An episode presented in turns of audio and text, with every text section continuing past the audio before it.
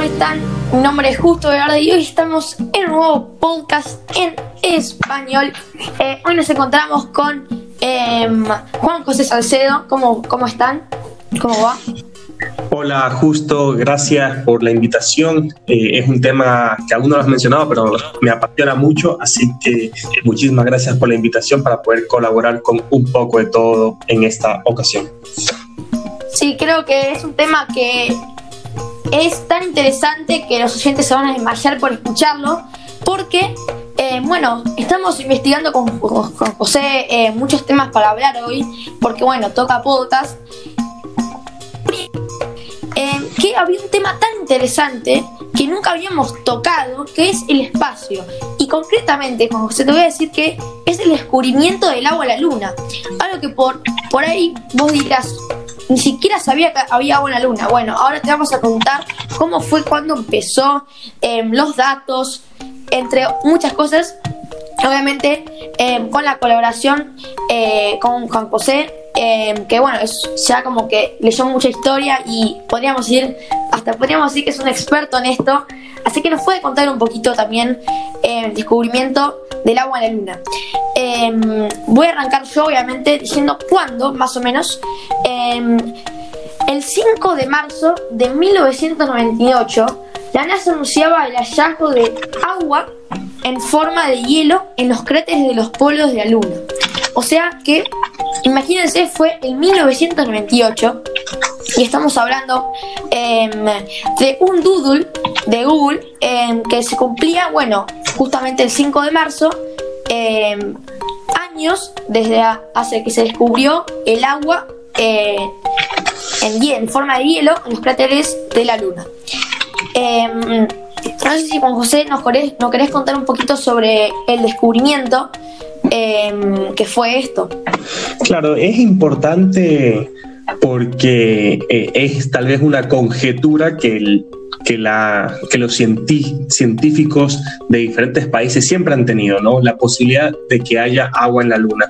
Y a diferencia de, tal vez eh, la importancia del agua en otros planetas, en otras, eh, sí, en otros planetas realmente, la, aquí hay una, hay una diferencia radical. La, la, importancia del agua en otros planetas realmente es eh, para sostener vida, pero en el caso de la Luna sabemos que no va a ser posible tener una, población eh, permanente ahí, pero sí es necesario, si queremos tener un programa espacial, eh, ser, un, ser una raza que, que puede conquistar otros planetas, es necesario tener un punto de partida. Y ese punto de partida necesariamente eh, lo más lógico es que sea la Luna. ¿Y por qué? Y entonces ahí es donde surge la importancia del agua. El, no necesariamente por agua misma para beber, sino porque el agua, uno de sus componentes, el, el hidrógeno, es eh, un insumo para eh, combustible de cohetes. Entonces eso es lo que permitiría, facilitaría hacer la exploración espacial. Sí, eh, la verdad que muy correcta la información. También podemos saber un poquito también sobre el descubrimiento de cuándo se envió los datos, cuándo se envió por radio que habían hallado agua en forma de hielo a la Luna.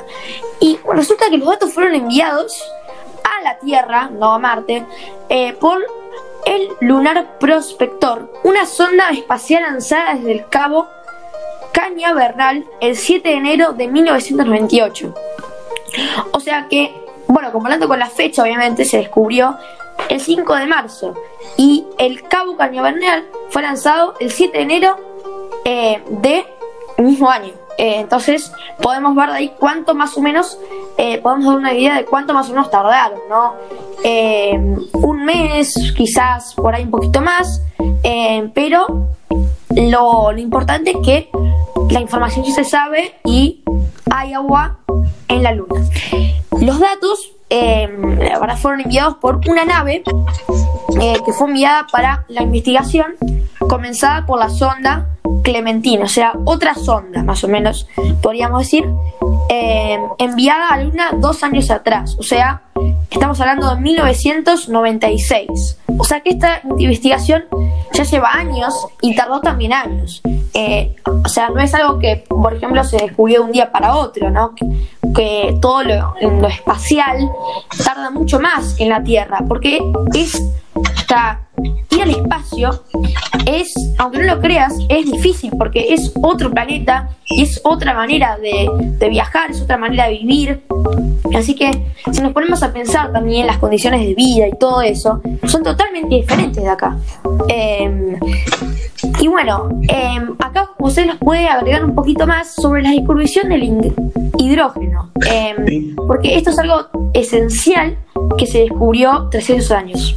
Claro, eh, y, creo justo que tú has mencionado un punto importantísimo, es que las condiciones eh, son muy desafiantes para convertirnos en una raza espacial. Eh, este es uno de los términos Space Faring Nation, o sea, poder convertir y transformar al, ser humano en, una raza capaz de viajar en el espacio, así como hace unos cientos de años el ser humano se convirtió en una raza navegante, en, en, una especie que podía volar eh, con medios artificiales.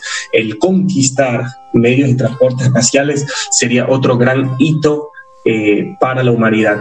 Y dentro de las condiciones que tú mencionabas, quiero traer a colación dos particularmente. Muchas veces nosotros vemos eh, las escenas de, medio de, filme, de fotografía que se hicieron en la exploración de la Luna eh, por, varios astronautas. Y es importante dimensionar que estos fueron escasos minutos, esto fue muy rápido. ¿Por qué? Porque en la Luna eh, la temperatura es de extremo a extremo. Cuando está el sol, cuando le está pegando, estamos hablando que está alrededor de 130 grados centígrados. O sea, literalmente, si y, entonces el sol es tan fuerte que el traje tiene que ser muy protegido para mantenerte eh, con una temperatura confortable.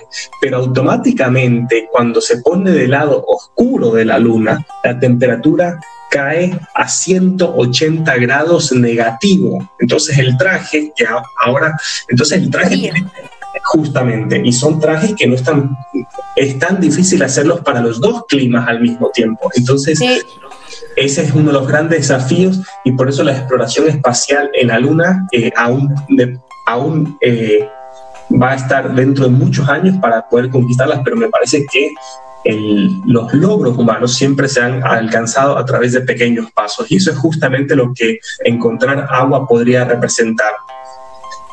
Sí, eh, concuerdo con vos, la verdad que quizás por ahí creo que la presencia del hidrógeno Em, se confirmó 11 años después, o sea que también dentro de todo esto, como decías, la raza espacial em, no es que va de un día para otro, no es como el planeta, el planeta también se tardó mucho tiempo en investigar y descubrir, y aún cada día hay nuevas cosas, o sea que el planeta, la galaxia, el espacio no está totalmente descubierto, así que siempre hay algo más por hacer, siempre hay algo más por descubrir, o sea, el que, por ejemplo, Billy Gates o el creador de la empresa, eh, la creaste muy bien, lo, lo hiciste, eh, tenés tecnología como Billy Gates, sos un genio, bien, pero siempre hay algo más. O sea que no hay que quedarte con lo que tenés en el espacio, ni la humanidad, ni, hablando de científicos, siempre hay algo más por, para investigar, para conocer, eh, no es que nunca se va a acabar esto.